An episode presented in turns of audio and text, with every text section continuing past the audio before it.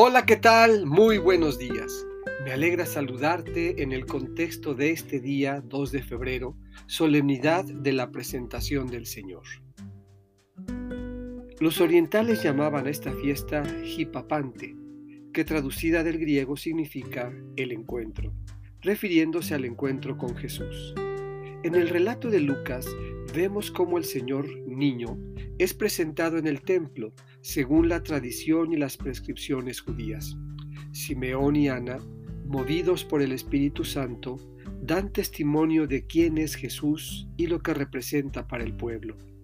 Simeón dice que Él será luz de los pueblos, por eso las candelas, las velas, que representan el símbolo de la luz. De ahí, Día de la Candelaria.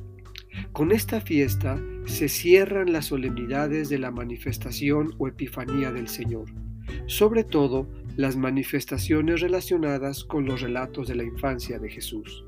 Por ello, en la tradición popular, levantar al niño y vestirlo simboliza el paso del Jesús niño al Jesús que comenzará su proceso de crecimiento y madurez. Hoy escucharemos un texto del evangelista Lucas, capítulo 2, versículos 22 a 40. Del Evangelio según San Lucas. Transcurrido el tiempo de la purificación de María, según la ley de Moisés, ella y José llevaron al niño a Jerusalén para presentarlo al Señor, de acuerdo con lo escrito en la ley. Todo primogénito varón será consagrado al Señor, y también para ofrecer, como dice la ley, un par de tórtolas o dos pichones. Vivía en Jerusalén un hombre llamado Simeón, varón justo y temeroso de Dios, que aguardaba el consuelo de Israel. En él moraba el Espíritu Santo, el cual le había revelado que no moriría sin haber visto antes al Mesías del Señor.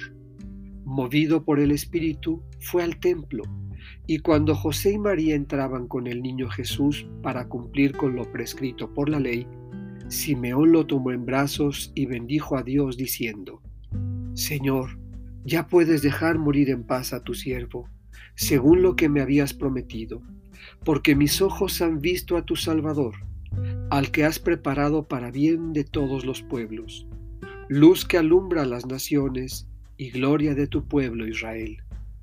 El padre y la madre del niño estaban admirados de semejantes palabras.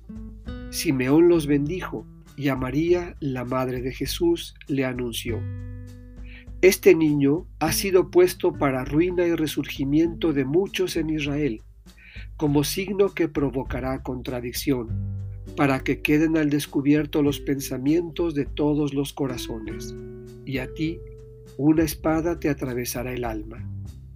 Había también una profetisa, Ana, hija de Fanuel, de la tribu de Aser. Era una mujer muy anciana. De joven había vivido siete años casada y tenía ya 84 años de edad. No se apartaba del templo ni de día ni de noche, sirviendo a Dios con ayunos y oraciones.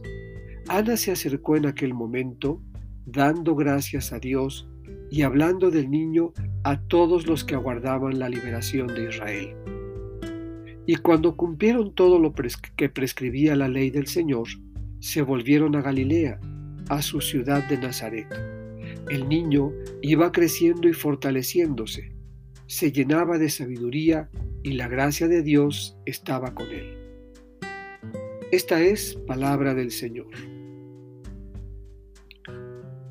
Meditemos. Mis ojos han visto a tu Salvador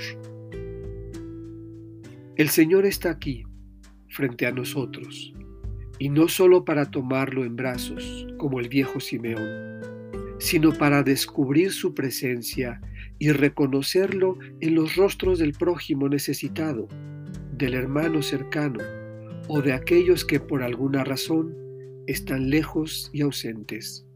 Así podemos cantar con gozo y alegría.